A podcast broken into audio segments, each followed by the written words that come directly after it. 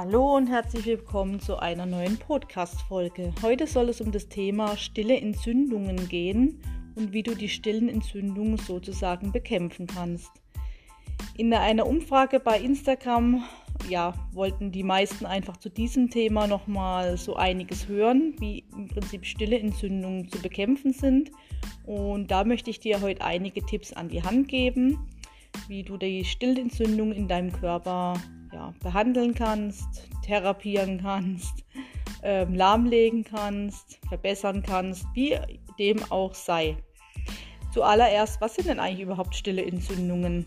Das sind Entzündungen im Körper, die inflammatorisch voranschreiten, vor sich gehen, meistens auch recht unbemerkt voranschreiten können und die letztlich bei den meisten dann zu einer Autoimmunerkrankung führen können oder einer chronischen Erkrankung. Da stecken meistens, in den meisten Fällen, eine stille Entzündung dahinter.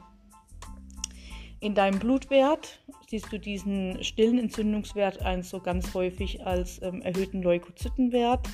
Wenn dieser Wert über 5 liegt, kannst du eigentlich davon ausgehen, dass stille Entzündungen in deinem Körper vorherrschen.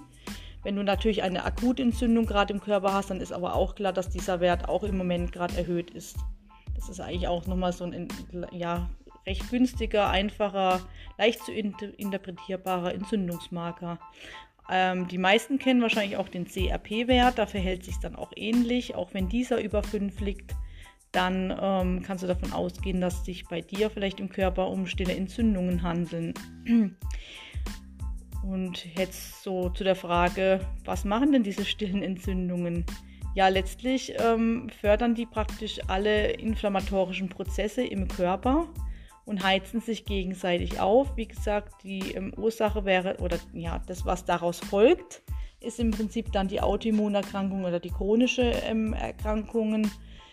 Ja, und das ist einfach was, ähm, was wir einfach tunlichst vermeiden wollen, sollen, wie auch immer.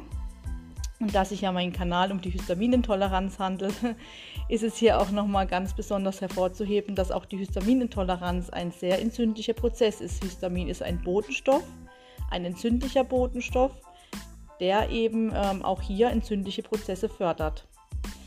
Ähm, deswegen sage ich auch immer ganz, ganz oft zu meinen äh, Coaches, passt auf auf euer Histamin, wenn ihr mit Histamin Probleme habt, weil jedes Mal, wenn Histamin aus dem Körper ausgeschüttet wird, zischt es eben auch diese stillen Entzündungen oder treibt diese stillen Entzündungen voran. Und das wollen wir ja eigentlich wiederum vermeiden. Ähm, also so viel erstmal dazu. Wie kann ich jetzt überhaupt eine stille Entzündung erkennen?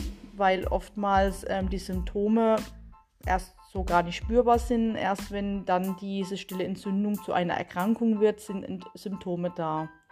Jemand, der vielleicht seinen Körper sehr, sehr gut kennt oder sehr viel in sich hineinhört, kann vielleicht schon auch merken, hm, da stimmt vielleicht etwas nicht, ich habe häufig Kopfschmerzen oder mir tun häufig die Gelenke weh oder ich habe vielleicht Muskelverspannungen.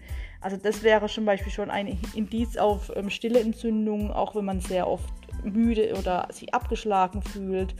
Auch das kann ein Prozess der Stillentzündungen sein.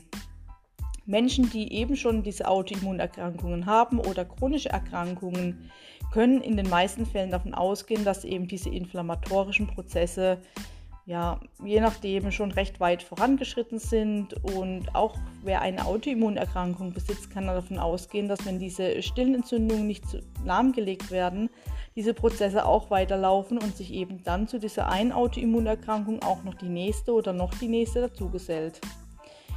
Deswegen ist es immer mein Ziel im Coaching auch die ähm, ja, gerade die stillen Entzündungen mit zu, ähm, mit zu behandeln, um da eben mit den ergänzenden Empfehlungen dann auch diese stillen Entzündungen auszumerzen.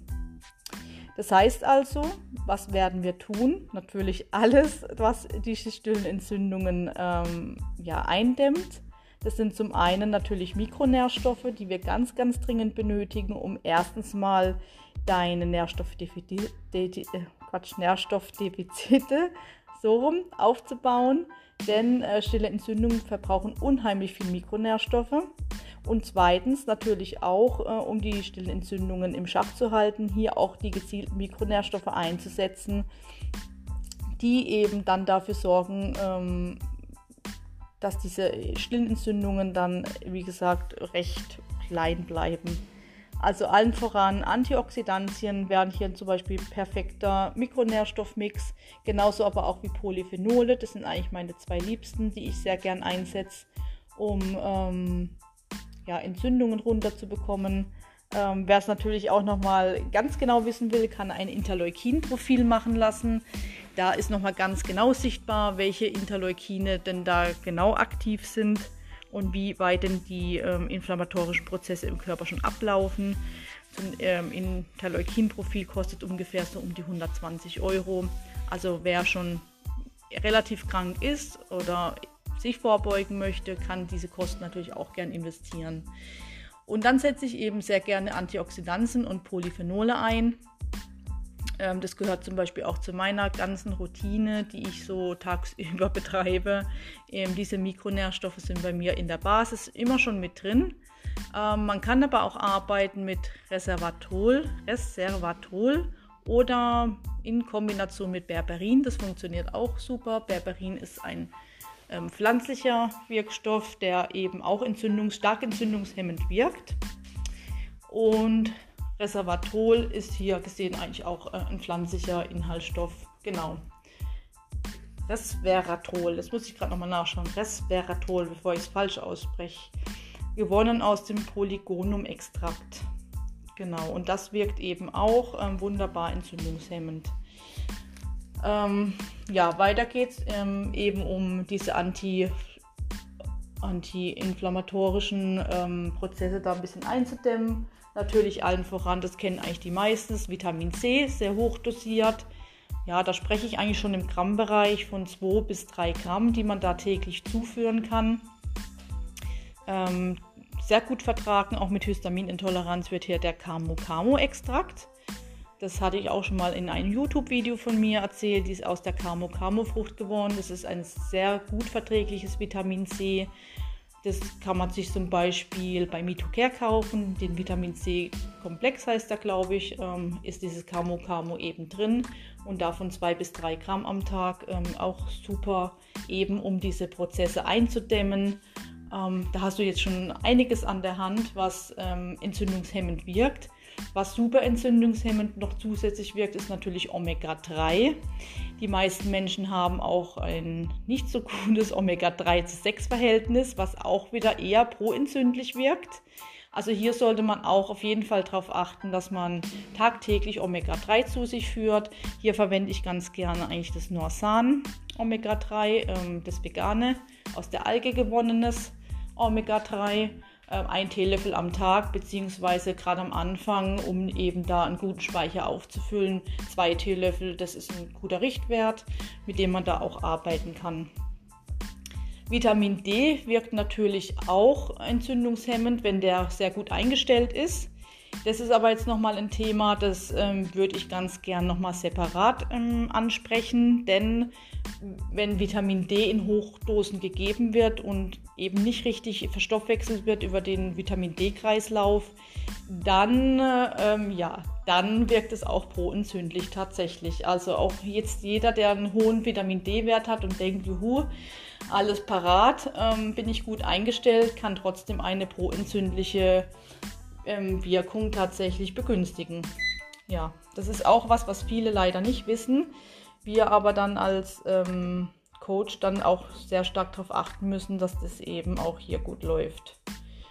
Ähm, aber wie gesagt, das Vitamin D ist äh, hier in dem Fall nochmal ein separater, separater Zug, den ich einfach nochmal gern auch in einem weiteren Podcast besprechen würde.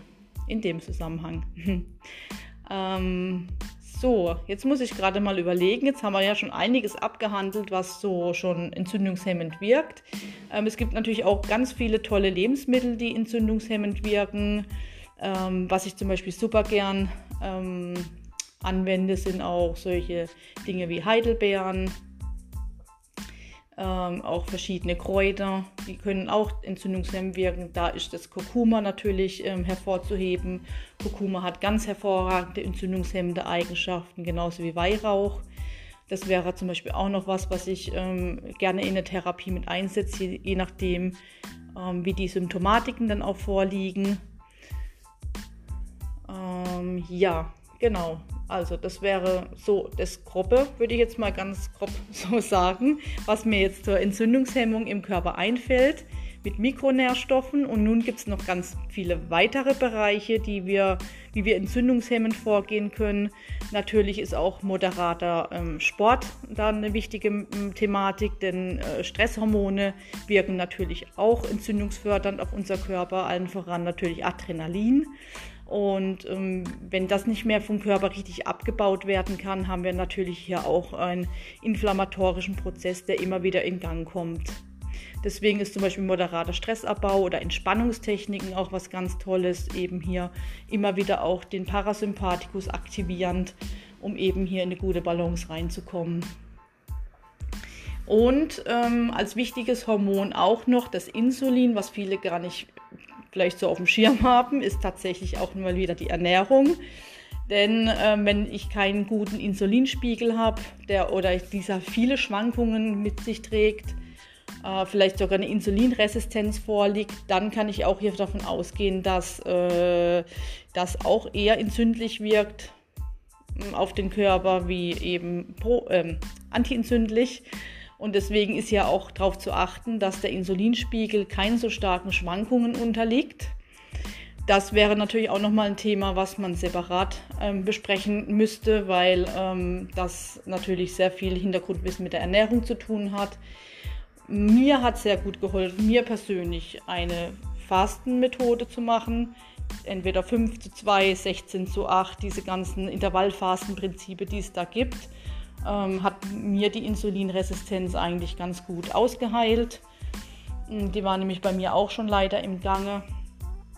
Genau, aber das ist einfach so ein Kreislauf, der sich mit sich bringt. Das eine bedingt halt eben das andere und so gehen die ganzen Prozesse dann halt einmal im Kreislauf rum. Und wenn man hier keinen Durchbruch bekommt oder einfach nicht weiß, wo man ansetzen kann, dann dreht sich dieser Kreislauf auch leider immer wieder weiter. Ja, und als gutes letztes natürlich ist Schlaf auch ein wichtiges Thema, weil im Schlaf haben wir sehr viel Regenerationsprozesse auch. Also ein guter Schlaf ist sehr wichtig. Ähm, schau, wie deine individuelle ähm, Schlafenszeit ist. Die liegt bei jedem auch ein bisschen anders da. Du solltest dich morgens also fit fühlen und ausgeschlafen. Das sind schon mal die wichtigsten Voraussetzungen. Natürlich kann man seinen Schlaf auch tracken. Ähm, ist so für die ganz Profis hier, die ihren Schlaf dann tracken ähm, eben um zu schauen, wie sind denn jetzt die ganzen Schlafphasen überhaupt untereinander aufgeteilt. Ähm, ja, so kann man natürlich dann auch ähm, eine Entzündungshemmung insgesamt in den Körper reinbekommen, weil wenn ich eine höhere Regeneration habe, wirkt sich das überhaupt allgemein gut auf meinen Körper aus. Ähm, eins ist mir jetzt gerade noch im Kopf rumgeschwirrt, was ich euch noch sagen wollte, damit auf den Weg geben wollte. Ähm, Nein, das fällt mir jetzt nicht mehr ein. ähm, ja gut, also ich denke, ihr habt einen ganz guten Überblick gewonnen über das Ganze, was man da so machen kann. Ähm, wer da noch einfach tiefer in das Thema einsteigen möchte, was so im Körper los ist, kann ich wirklich nur von Herzen empfehlen, euch auch mal einen Gentest zu gönnen. Da sieht man einfach auch, in welchen Phasen im Körper hakt es denn überhaupt, dass diese inflammatorischen Prozesse immer wieder aufrechterhalten werden und einfach nicht abklingen möchten. Ähm, manche tun und tun schon und es kommt irgendwie nicht so richtig ins Rollen. Da wäre dann einfach nochmal genauer hinzuschauen, was ist denn jetzt da überhaupt im Körper los? Braucht denn mein Körper in den Entgiftungsphasen da mehr ähm, Unterstützung oder wie sieht es denn aus? Welche Enzyme sind vielleicht blockiert, dass vielleicht der Vitamin D-Kreislauf auch nicht richtig funktionieren kann? Sind jetzt hochgradig Mikronährstoffmängel vorhanden, die erstmal aufgefüllt werden müssen? Also das sind einfach so viele Fragen, die dann da auch erstmal stehen und die natürlich ohne Unterstützung auch schwierig zu, zu klären sind. Genau. Aber nichtsdestotrotz, also Histaminintoleranz ist ein inflammatorischer Prozess, der im Körper äh, vor sich geht, vorangeht und den gilt es im Prinzip zu unterbrechen und die Entzündlichkeit im Körper runterzusenken und dann kann ich auch meine Histaminintoleranz recht gut angehen. Ja, ich hoffe, die Podcast-Folge hat dir geholfen und gefallen. Ich würde mich über ein, ja, über ein positives Feedback natürlich freuen und höre und würde mich natürlich freuen, wenn ich von dir höre. Bis bald zur nächsten Folge. Deine Sandra. Tschüssi.